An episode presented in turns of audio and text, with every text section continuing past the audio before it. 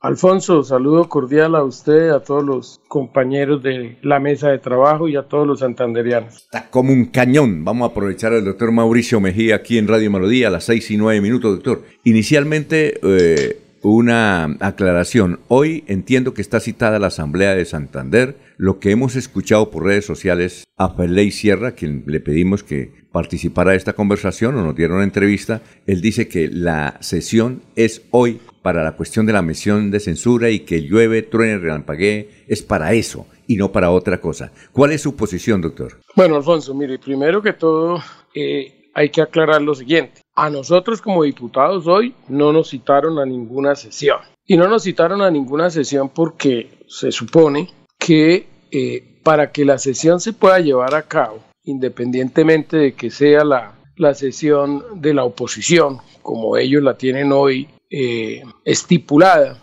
y que de alguna manera genera una obligatoriedad, pues no se cuenta con las herramientas necesarias para que todos los diputados podamos asistir a esta sesión y tengamos los argumentos para participar del debate, porque recordemos que aquí se está promoviendo una moción de censura. Y una moción de censura no es otra cosa que un juicio político a una persona. Y nosotros hacemos allá, o mejor, la Asamblea va a tomar una decisión de coartar un derecho a una persona, de sancionar a una persona y de impedirle que desempeñe un cargo público que hoy ejerce. Luego, ese tipo de acciones son básicamente con el cumplimiento de unos requisitos legales. Aquí no se le puede violar el debido proceso a la persona ni su derecho a la defensa y mucho menos a nosotros los diputados, que a hoy no conocemos sino los que medianamente hemos estado tratando de estudiar, porque hoy no conocemos sino la versión del diputado Ferley, pero, pero es parte de lo del, del show y el espectáculo que se ha montado con respecto a, a, esta moción de censura sin, sin desconocerle que pueda tener algunos argumentos válidos pero que lo primero que deberían de garantizarle a todos, no solamente a los diputados, sino también a quienes van a estar enjuiciados en este, en este debate de moción de censura, pues los requisitos mínimos que exige la ley. Caso contrario, pues también los diputados que mañana o pasado mañana tomen una decisión con respecto a la moción de censura y esta sea, eh, digamos que, eh, eh, quitada o sea tumbada mediante algún fallo judicial, pues deja en responsabilidad disciplinaria a quienes en su momento apoyen la decisión. Y aquí hay que decirlo, Alfonso, desde el principio ha habido una presión, así como usted lo acaba de mencionar, que va a la sesión porque va cuando la Asamblea tiene una mesa directiva que es la que toma las decisiones, no es el diputado Ferley quien debe de tomar las decisiones. Y si bien es cierto, ellos están invocando el derecho a la oposición. Lo que dice el derecho a la oposición es que debe haber un debate, ¿sí? que, lo, eh, que todo el orden del día o la sesión del orden del día la pone la oposición, pero tampoco eso no les da derecho a ellos poner la fecha, la hora y lo que ellos quieran, sino sencillamente es un debate que se debe programar dentro de los periodos de sesiones ordinarias, pero que debe de ser garantista. Es decir, se le deben de respetar todos los derechos que tienen tanto la persona que va a ser sometida a la moción de censura como quienes vamos a participar del debate para que podamos para que podamos tener la idea general de lo que ha pasado realmente en, el, en la Secretaría de Cultura. Y mire, Alfonso, que ni siquiera nos han dicho porque hasta ahora conocemos algunas versiones de algunas personas que, que iban a recibir unos estímulos. Pero cuando uno se va a revisar de dónde arranca todo, pues aquí hay un convenio de asociación entre el Departamento de Santander y la Fundación de Emprendimiento Juvenil, eh, que es representada por un tal Jason García. Eh, y el objeto de, esta, de este convenio de asociación era apoyar las estrategias para la memoria histórica de tradición en el departamento de Santander. Es decir, el departamento de Santander contrató a una empresa sin ánimo de lucro para que hiciera unos eventos, ocho, específicamente ocho eventos, en las principales, en algunas ciudades del departamento, entiendo que casi la mayoría en las capitales de las provincias, pero en total eran ocho eventos específicos con el tema de Navidad, donde entre otras cosas se incluían una gran cantidad de obligaciones. Es decir, eh, este contrato eh, comprendía de todo, personal, obras de teatro, eh, con su producción y, musicalización, vestuario, ambientación, escenografía, tarima, sonidos, luces, plantas, pantallas, camerinos, en fin, entrega cartillas, presentadores, hangares, silleterías, carpas, grupos artísticos y culturales, muestras gastronómicas y culturales. Eh, y dentro de ese gran paquete eh, se debía de, hacer por parte del contratista eh, la entrega de unos estímulos a las personas que obviamente participaran, bien fuera en las en la bien fuera en la obra de teatro, bien fuera en las muestras gastronómicas o en las muestras culturales o en las muestras artesanales. A esas personas que participaban debían de entregársele unos estímulos eh, eh, del mismo, por parte del mismo contratista que era quien finalmente escogía a esos artistas. Eh, en varias modalidades, en el circense, en el tema artesanal, en fin, en todo lo que esto correspondía. Y de hecho era un convenio de asociación porque el departamento, el contrato total o el convenio total mejor, valía 2.859 millones 740 mil pesos, de los cuales el departamento aportaba 2.000 millones y la fundación aportaba 859 mil 859 millones 740 mil pesos. Es decir, y que esto obviamente pues al revisar uno la parte jurídica pues corresponde, eh, es viable hacerlo, eso lo permite eh, las normas de cultura, en fin, si se revisa por la parte jurídica las cosas cumplen. Yo no quiero con esto desconocer que pueda haber algunos inconvenientes eh, en el desarrollo del contrato, pero aquí lo que no podemos olvidar es que, primero, esta es una moción de censura y por ser moción de censura, necesariamente estas mociones no se pueden promover sino única y exclusivamente por o el incumplimiento de las funciones como tal del funcionario que va a ser sometido a esta, a esta acción o porque eh, la asamblea lo haya requerido y no haya eh, acudido a los llamados de la asamblea. Solamente por esas dos situaciones lo permite eh, o la ley permite que se lleve a cabo la moción de censura. Entonces, dése cuenta que aquí lo primero que hay que identificar plenamente es cuáles son las funciones de esta funcionaria, porque yo no me aparto de que puedan haber algunos inconvenientes en el tema de la entrega de los estímulos. Así lo muestra eh, precisamente las denuncias, o no sé si denuncias, sino así lo muestran los videos y lo que eh, el el, diputado le ha presentado a la, a la comunidad en general. Sí, doctor. Pero es que aquí toca entrar al fondo de las cosas porque se va a someter a un funcionario y lo que tenemos que revisar y tener todos claro es que estaba dentro de sus funciones lo que hoy se presenta como una posible irregularidad. Ahora, doctor Mauricio Mejía, ¿qué va a pasar entonces ahora en la mañana cuando usted dice que a nosotros nos han citado la directiva es la que nos cita la mesa directiva, pero a su vez Feley Sierra dice que la sesión la hay, así llueve, truene o relampaguea. Entonces, ¿qué, qué va a Por ejemplo, usted no va a ir. ¿Usted va a ir pero o no? Alfonso, pero Alfonso, es que eh, en la Asamblea los diputados no podemos hacer lo que se nos dé la gana. Por eso, entonces, ¿cómo, ¿qué va a hacer él? El de, el de dónde se va a tomar atribuciones que no tiene. Y yo no conozco ni siquiera que él haya citado a la Asamblea el día de hoy. Nosotros nos obedecemos a una mesa directiva que es y, a un reglamento interno que es el que define claramente quién es el que cita a las sesiones de la Asamblea. Eh, Independientemente, repito,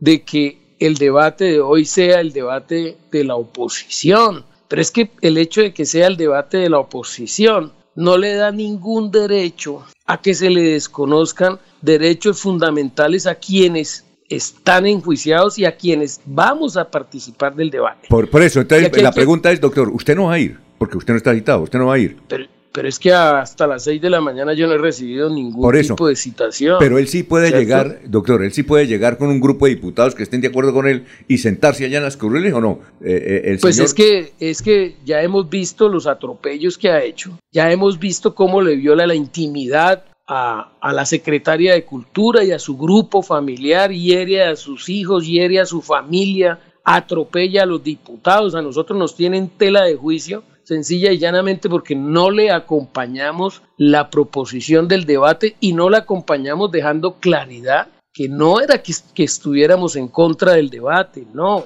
nosotros dijimos hagamos el debate de control político porque así lo manda la ley y una vez escuchemos tanto la versión del diputado como la versión de la administración, ahí sí propongan si quieren la moción de censura y de acuerdo a los resultados y de acuerdo a lo que se analice, la apoyaríamos o no la apoyaríamos. Sin embargo, eso nos dejó en la picota pública porque hoy se supone que los cuatro o cinco diputados que no le acompañamos, entonces somos los que estamos en pro de la cultura y que los demás, porque además tienen las mayorías, y que los demás todos son los que defienden la cultura. Entonces uno supone, doctor, doctor, uno supone, son 16 diputados, cinco no lo acompañan, más o menos en, eso. Entonces quedan eh, 11 diputados se supone uno que van a ir esos 11 diputados y se van a sentar en las curules a ver si lo, no sabemos si los dejan entrar o no, porque como no hay sesión, como dice la directiva, legalmente la directiva no lo ha convocado, pero los, los 11 pueden sentarse allá y ser mayoría. ¿Eso es legal o ilegal? Pues es completamente ilegal, pero, pero como de esto hemos visto, de esos shows le hemos conocido muchísimos. Y yo creo que Santander está ya eh, acostumbrado a verle los shows mediáticos, porque aquí no se busca otra cosa que hacer campaña con el cuero de las personas. Aquí nos tienen a los cuatro o cinco diputados que lo que exigimos fue que se cumpliera un procedimiento, no, allá nos tienen como los que nos oponemos al debate y nosotros no nos estamos oponiendo. Lo que pasa es que el debate debe de tener unas garantías. Y, le voy a decir algo, eh, Alfonso, cuando propusieron el debate ni siquiera iban a entregar cuestionario. Y resulta que la norma es clara en decir que los debates de control político se basan sobre un cuestionario. ¿Qué es lo que sucedió para el día de hoy? Porque es claro que es muy importante que quede claro. No fue que la presidencia no quisiera convocar, no, la presidencia incluso sacó un acto administrativo tal vez el viernes o el sábado. ¿Por qué? Porque dentro del derecho que le asiste a la secretaria de Cultura, ella le ha solicitado a la, a la Asamblea que le conceda tres días más de plazo para poder responder un cuestionario que, entre otras cosas, eh, hay que decirlo, Alfonso, un cuestionario donde piden la contratación desde el 2015. Es decir, tiene que traerse ocho años toda la contratación con carpetas, con soportes y con todo de acuerdo a lo que dice el cuestionario. Y ellos han dicho que esos archivos están en cinco dependencias diferentes. Está una parte en administrativo, otra parte en contratación, otra parte en el archivo general, otra parte en la Secretaría de Cultura. Y entonces reunir esa información en cuatro días y expedir o, grabar o emitir las copias eh, son más de 25 mil folios según lo que me han dicho. ¿eh? Y eso es lo que dice el cuestionario. Pues sencillamente el presidente no tiene otra cosa que aplicar el reglamento. ¿Qué dice el reglamento? Que si por X o Y motivo el cuestionario que debe de estar entregado a todos los 16 diputados antes de llevarse a cabo el debate, si ese cuestionario es de tal magnitud que se pueda requerir un mayor tiempo, el presidente lo podrá prorrogar hasta por tres días. y eso fue lo que hizo el presidente, pero como aquí se, se pone la ley del diputado, entonces también fue y le sacó un video y lo puso en la picota pública sencillamente por aplicar el reglamento. Ahora, Lo cierto es que lo cierto hoy es que la sesión sin la entrega del cuestionario es llevar un poco de borregos a llevarle la cuerda a lo que el señor al espectáculo que el señor quiere montar. Si ah. él quiere el debate, tiene que garantizarnos la entrega del cuestionario que no lo formulamos nosotros, lo formuló él mismo. y que él mismo sabe la magnitud de lo que él ha solicitado en el cuestionario. Doctor, usted no va a ir porque no lo han convocado. Usted no va a ir o, va a asistir. No, pero yo como asisto a una, ah, a una sesión no convocada. Bueno, la pregunta es la siguiente. ¿Usted cree que la opinión pública que está observando esto tienen la capacidad y la madurez para analizar quién está diciendo la verdad, porque Ley Sierra, a través de esos documentos que ha presentado, cualquiera se, se asombraría.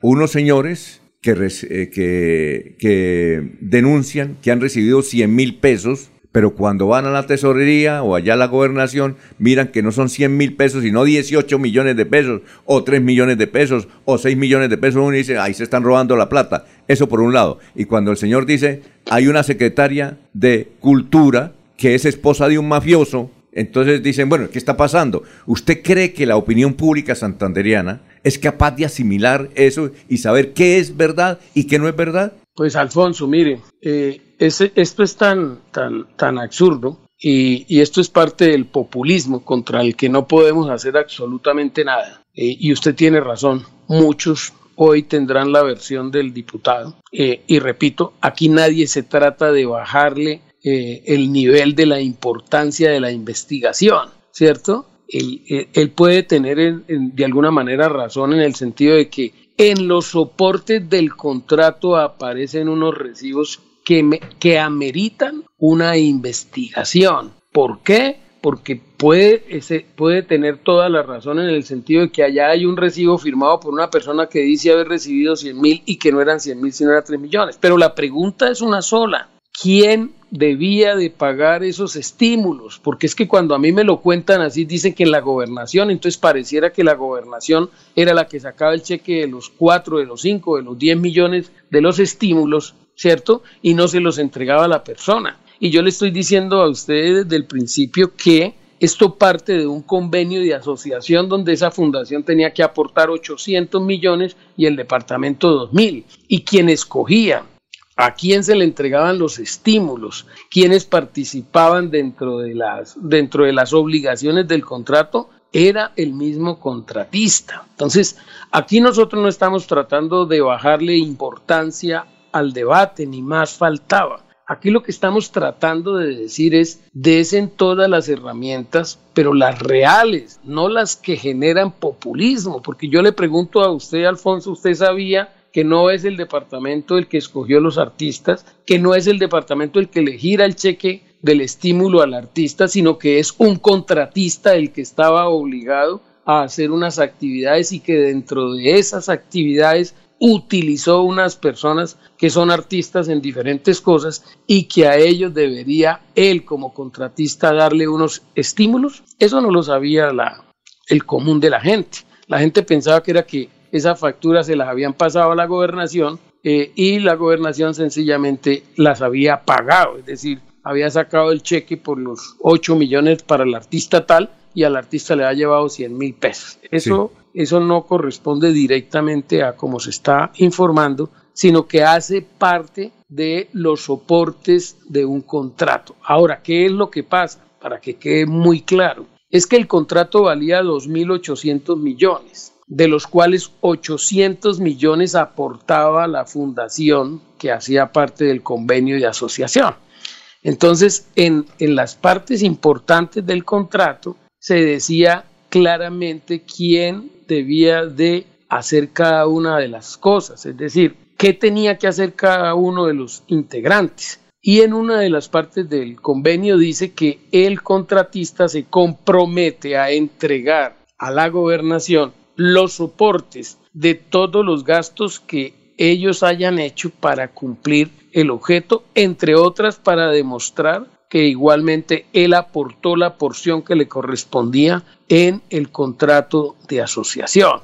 Y ahí es donde viene el inconveniente de que él para demostrar o soportar que sí gastó, además de los dos mil de la gobernación, los 800 y tantos millones que él aportaba, pues es donde incluyen estos recibos que al parecer, porque yo hoy no los conozco, pero al parecer existen y, hay, y está en discusión la legalidad de esos eh, comprobantes de egreso. Entonces, aquí obra más el tema populista que eh, realmente el propósito. Esto debería estar ya en manos de la fiscalía, pero aquí primero el juicio se hace en manos de una persona y después, me imagino, se lo irán a pasar a la fiscalía cuando debería de ser ya la fiscalía que estuviese calificando la veracidad de, de las posibles falsedades, porque es que nosotros, Alfonso, a nosotros nadie nos dio esa facultad. Las asambleas no tenemos la facultad de ir a calificar de falso, de mentiroso. Es probable que existan ahí unas irregularidades. ¿Y cuál es la función nuestra? Denunciarlas. A ver, eh, eh, Jorge. Con los buenos días para el diputado Mauricio Mejía. Mm, diputado, queda claro que no hay invitación formal por parte de la mesa directiva de la asamblea para, para hacer una sesión el día de hoy. Por lo tanto, no existe ninguna reunión formal de la corporación. Sin embargo, pues el diputado Ferley Sierra continúa adelante en esa, en esa, en ese encuentro que, pretende realizar en el, Salón de la Duma. Pero como para una recocha no se puede a uno, sino toca ya a dos, ¿quiénes más secundan al diputado Ferley Sierra en esa reunión de hoy? Pues Jorge, mire, yo no, la verdad yo no conozco quiénes porque pues todos los diputados nos guiamos por obviamente por el cumplimiento del reglamento. El reglamento es claro que el único que puede convocar es el presidente. El reglamento es claro que usted no puede convocar a un debate de control político sin haberle entregado la documentación y las respuestas del cuestionario con por lo menos cinco días antes del debate a los 16 diputados. Entonces, si el debate fuese hoy, nos van a llevar con una venda en los ojos solamente a escuchar la versión de él porque tiene que ser la versión de él la que se imponga? Yo creería que no. Yo creería que todos tenemos derecho a conocer las versiones, pero por sobre todo mínimamente a contar con la información para poder participar del debate. El debate puede ser el debate de la oposición, pero es que los debates de la oposición no pueden desconocer derechos fundamentales de los demás diputados y de la persona a la que le van a adelantar la moción de censura. Es que nosotros lo dijimos y por eso no apoyamos en primera instancia la citación que él hizo al debate de la oposición, porque le dijimos que el procedimiento está arreglado y que esta es una sanción política, pero que es una sanción delicada en la medida en que coarta el derecho de una persona a seguir desempeñando un cargo público. Y eso no es una cosa de poca monta. Aquí estamos, tenemos que tener muchísima responsabilidad en la, en la decisión que tome cada uno de los diputados, porque al final esto puede terminar en una sanción disciplinaria, tanto para el que para el tanto para sí como para no. Entonces aquí lo que necesitamos es los argumentos a quienes votan positivo o a quienes votan negativo, pues que puedan soportar su decisión con base en el conocimiento de la totalidad de los antecedentes. Pero aquí hasta ahora conocemos una única versión. Debemos de escuchar al gobierno, debemos de escuchar al contratista, debemos de escuchar al interventor, debemos de escuchar al supervisor. Es decir, aquí se tiene que escuchar a todas las partes porque si hay problemas hay que identificar en dónde está el problema y quién debe responder por ese problema. Doctor eh, Mauricio Mejía, muchas gracias. Vamos a estar pendientes. ¿Qué sucede? Algo va a suceder. Eso sí, algo va a suceder para las 8 de la mañana en la Asamblea del Departamento de Santander. Estaremos pendientes de su evolución y muy amable por su entrevista, doctor Mauricio Mejía. Alfonso, a usted muchísimas gracias eh, de verdad por permitirnos. No somos muy dados a, los Facebook Live ni a, ni a buscar like con, con, con acciones, sino somos muy dados a ser estudiosos y respetuosos en el tema de la asamblea y lo, y lo que aquí estamos exigiendo es sencillamente que se nos respete a todos los diputados independientemente de que estemos a favor o en contra de las posibles decisiones que se vayan a tomar, pero que sí les respetemos lo mínimo que es contar con las herramientas para participar de un debate, para que podamos nosotros tener una idea clara de lo que pasó y finalmente cada uno de nosotros pueda tomar una decisión. Muchas gracias, Alfonso. Muy gentil.